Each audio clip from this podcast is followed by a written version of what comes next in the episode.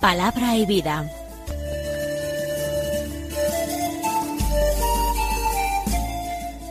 Con el padre Manuel Horta, desde Sevilla.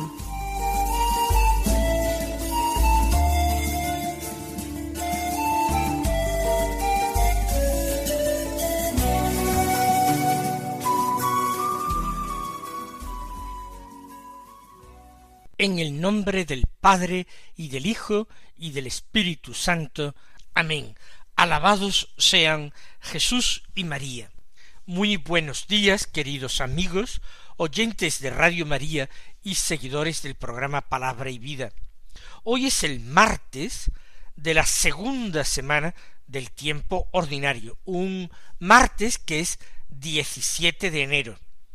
Este día la Iglesia celebra la memoria del gran San Antonio Abad, San Antonio el Grande, San Antonio el Egipcio, un santo antiguo que vivió entre el siglo tercero y cuarto.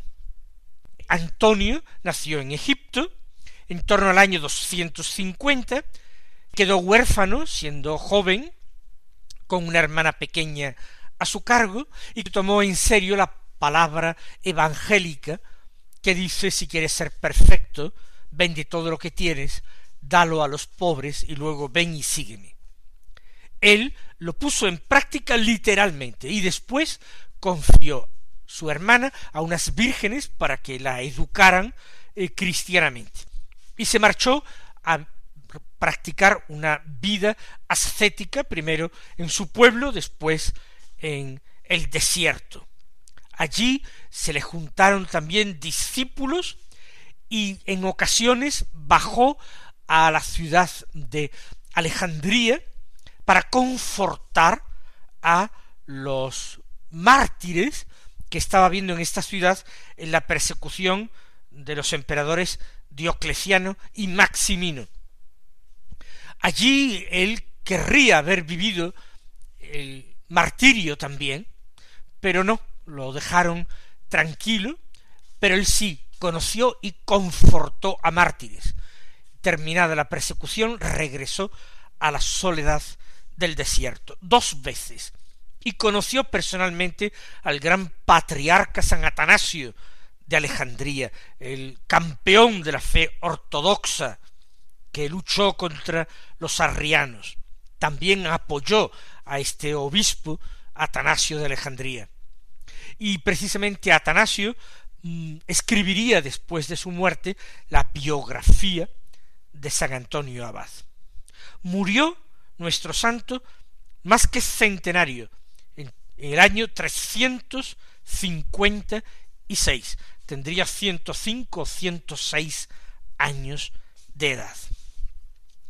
Vamos a escuchar la palabra de Dios que se proclama en este martes de la segunda semana. El Evangelio de la Misa es de San Marcos, ya lo sabemos, del capítulo segundo, los versículos veintitrés al veintiocho, que dicen así, sucedió que un sábado Jesús atravesaba un sembrado, y sus discípulos, mientras caminaban, iban arrancando espigas.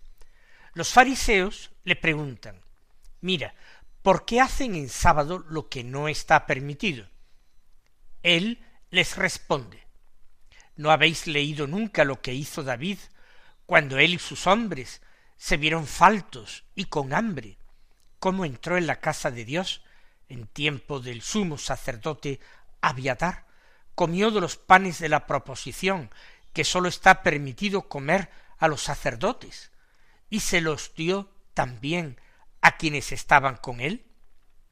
Y les decía, el sábado se hizo para el hombre, y no el hombre para el sábado. Así que el Hijo del hombre es Señor también del sábado. Comienza el texto diciendo que Jesús atravesaba un sembrado un sábado. Es llamativo porque normalmente no se podían realizar muchos viajes en sábado. Además que con frecuencia, sobre todo al comienzo de su ministerio, Jesús aprovechaba el sábado para enseñar en la sinagoga. Quizás el sábado les ha cogido lejos de la población y el Señor ha tenido que regresar a casa o por otra circunstancia. De forma que atraviesan el sembrado y los discípulos, al mismo tiempo que caminan, arrancan algunas espigas. Y arrancan algunas espigas, aunque no lo diga formalmente el Evangelio de Marcos, lo sabemos por otros evangelios, para comer el grano que van desprendiendo de las espigas. Tienen hambre, seguramente no han comido nada aquel día, y ese modestísimo alimento, que es el trigo crudo, sacado de, de la espiga, satisface, calma, en cierta manera, su hambre. El Señor lo sabe, el Señor va con ellos, pero el Señor no dice nada, caminan. El Señor no censura este comportamiento. Él no lo practica. Solamente el texto dice que son los discípulos los que arrancan espigas. El Señor no. El Señor tendría hambre, pero seguramente refrenaba su deseo de comer.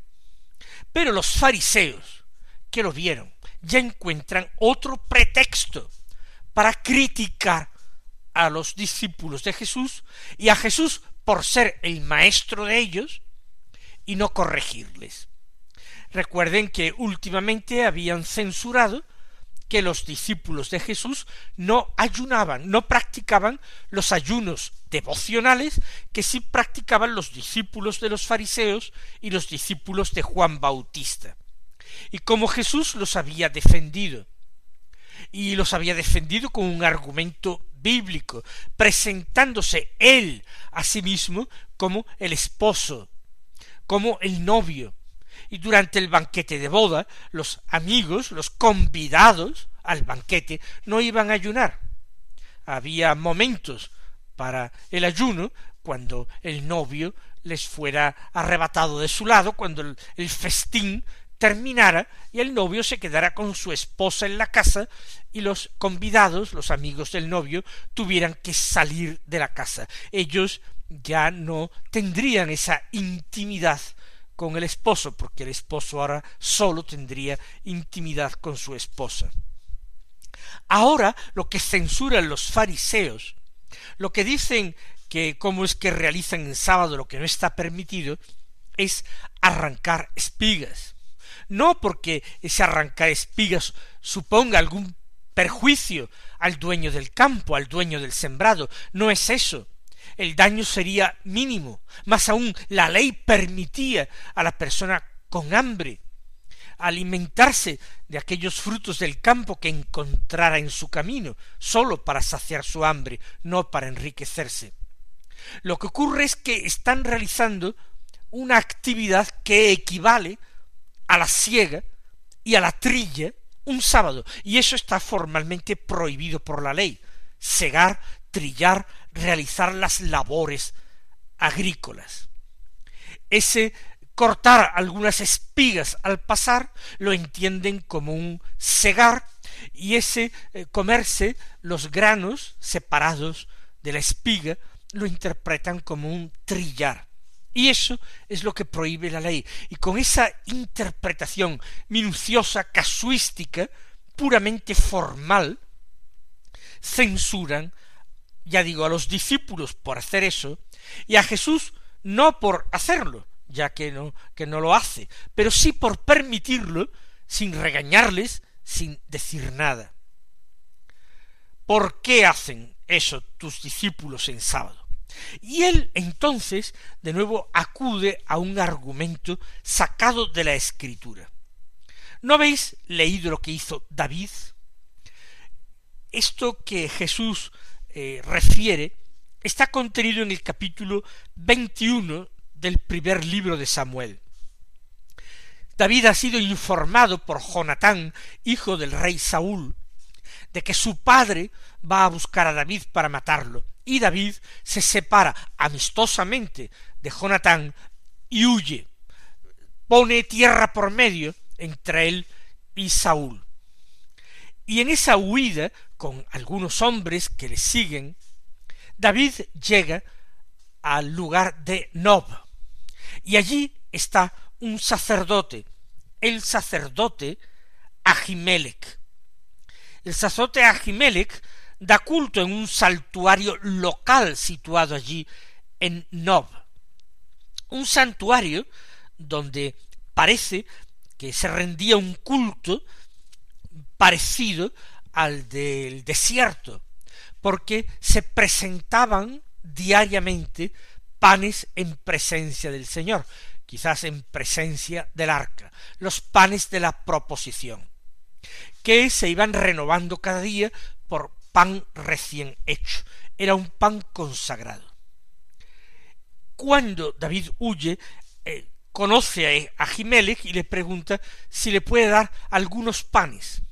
De hecho, le pregunta si le puede dar cinco panes para él y sus hombres, o algo de comer. Curioso el número de cinco, porque cinco panes son los que le ofrecen a Jesús precisamente en el Evangelio, en ese episodio de la multiplicación de los panes y de los peces. Y el sacerdote Ahimelech le dice, yo no tengo pan normal, tengo solo pan consagrado. Un pan que se ha retirado de la presencia del Señor para sustituirlo por un pan recién hecho en el día. Ese pan consagrado solo lo podían comer el sacerdote y su familia. No se podía eh, vender ni distribuir como alimento. Pero ante la necesidad de David, que es el ungido del Señor, que viene con hambre, y sus hombres, el sacerdote solamente pone por condición si al menos los hombres de David se mantienen puros. Y David les le asegura, para quitarle escrúpulos al sacerdote, que sí, que sus hombres ahí en campaña se mantienen puros. Y entonces Ahimelech le da los panes a David y comen él y sus hombres. Y este es el hecho que narra, que recuerda Jesús. Cuando David y sus hombres se vieron faltos y con hambre. ¿Qué hizo? Pues entró en la casa de Dios en tiempos del sumo sacerdote Abiatar y comió de los panes presentados que sólo pueden comer los sacerdotes y les dio también a sus compañeros. Eh, es un hecho incontrastable, recogido en la escritura, lo conocen los fariseos, y evidentemente eso no lo pueden condenar. No es que se trate de un sábado, pero se trata de pan consagrado, y eso no lo podían comer, digamos, los seglares. Y Jesús hace esta reflexión. ¿Cómo es que ese hecho tan irregular se produjo? y cómo este hecho fue querido por Dios. Y vosotros, los intérpretes de la escritura, los fariseos, doctores de la ley, ¿cómo es que no lo criticáis? Sino que consideráis el proceder de David santo. ¿Por qué? Y Jesús da la clave. El sábado se hizo para el hombre, no el hombre para el sábado. Es decir, hay una ley, hay una ley positiva que hay que cumplir, pero que hay que cumplir siempre que de ello no se siga un perjuicio para el hombre amado y querido por Dios. La ley de Dios está para proteger al hombre, está para buscar su bien, para que el hombre no se olvide de su Dios, para que viva pendiente siempre de Dios. Pero los discípulos de Jesús viven intensamente la compañía, la cercanía de Dios. Viven pendientes de su palabra y hasta del más mínimo eh, gesto suyo. Y tienen hambre, y tienen hambre por seguirle en pobreza, en desinstalación. No podrían ellos comer de los frutos de la tierra que Dios les ofrecía. La ley se hizo para el hombre, para ayudar al hombre, no para impedir al hombre su vida. Hay cosas más importantes que la ley, más importantes que el templo, más importantes que el sábado. Y eso que es más importante que todo es Dios. Lo otro es mediación para llegar a Dios. Pero lo más importante es Dios. Y en segundo lugar, lo más importante es el ser humano, amado de Dios, llamado a la amistad con Dios, a la filiación divina. Eso es lo más importante. Y la ley está al servicio de lo anterior y para el bien del hombre. Por tanto, hacen bien los discípulos de Jesús de arrancar espigas y comerlas. ¿Por qué? Porque el hombre no ha sido hecho para cumplir el sábado, sino por el contrario, el sábado ha sido hecho e instituido por Dios para darle descanso y facilidad al hombre para pensar en él y ocuparse de las cosas de Dios.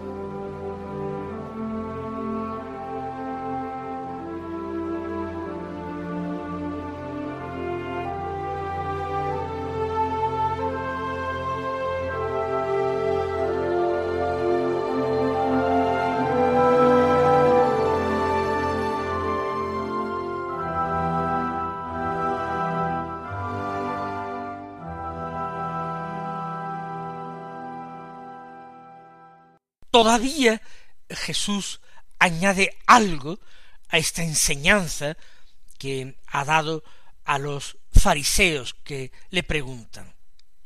Termina diciendo así que el Hijo del Hombre es Señor también del sábado. ¿Quién es el Hijo del Hombre? Evidentemente es Él, pero es de nuevo también una figura bíblica, una figura de la Escritura, es alguien que aparece en las profecías, en las profecías de Daniel, de Ezequiel. El Hijo del Hombre es un personaje misterioso que se sitúa junto a Dios, junto al trono de Dios, a quien Dios le otorga su poder, su palabra, a quien Dios ama y encomienda una tarea hijo del hombre significa simplemente en Israel es un semitismo, una forma de hablar propia de esta cultura semita, significa un hombre. Lo que nace del ser humano es otro ser humano. Lo mismo que eh, será hijo de un caballo, pues es otro caballo. Hijo de asno es otro asno, etcétera cada uno engendra algo semejante a sí mismo. El Hijo de Dios lo es porque ha sido engendrado por el Padre y porque es en todo semejante al Padre, Dios de Dios, luz de luz, Dios verdadero de Dios verdadero. Pero este Hijo de Dios, por su encarnación en el seno purísimo de la Virgen Madre de María, es también hijo del hombre, porque ha nacido real y verdaderamente de María, porque ha tomado carne de María. Hijo del hombre es un hombre de verdad. Y entonces ese personaje misterioso de las antiguas profecías designa no sólo o principalmente al Mesías, sino que hay ya aquí una alusión al Verbo, a la segunda persona de la Trinidad, semejante a Dios, equiparado a Dios, de pie junto a su trono, asociado íntimamente a Dios, al querer de Dios. Jesús, dándose el título de Hijo del Hombre, se está dando un título mesiánico. Está afirmando con una cierta ambigüedad calculada que Él es el Mesías. No lo dice lapidariamente. Él dice este hombre, pero a todos los judíos la expresión repetida para referirse a sí mismo le está evocando el personaje misterioso de las profecías. El Hijo del Hombre, dice, es Señor también. Señor, Quirios, es solamente Dios. Pero Jesús, frente a los fariseos que se le oponen, que le censuran, de nuevo les está dando otra pista de su carácter, carácter sobrenatural, carácter divino. No es solamente el Hijo del Hombre, es también Señor. Como el Padre, Dios es Señor. No llaméis a nadie Señor, no llaméis a nadie Padre, sino a Dios. Pues el Hijo del Hombre, igual que el Padre, es Señor, y Señor del sábado. ¿Quién puede ser Señor del sábado? Sino aquel que creó el sábado. Y en los relatos de la creación del libro del Génesis, se nos presenta a Dios creando todo lo que existe. Una creación pautada por los días, el primer día, el segundo día, el tercer día, y el séptimo Dios descansó. Y porque el sabbat, el sábado, es el día del descanso de Dios en la creación, el hombre consagra ese día a la oración, a la escucha de Dios, y deja de preocuparse de los asuntos mundanos, de los asuntos materiales, para ocuparse en exclusiva de Dios. Sólo puede ser Señor del sábado aquel que ha creado el sábado, aquel que ha consagrado el sábado. De nuevo, otra alusión a su propia divinidad, a su carácter absolutamente único. Es el Hijo del Hombre, es el Señor, y es particularmente el Señor y dueño del sábado. Que nosotros sepamos tributarle junto a nuestro amor, nuestra reverencia y nuestra adoración. Que el Señor nos colme de bienes, nos colme de bendiciones, y hasta mañana si Dios quiere.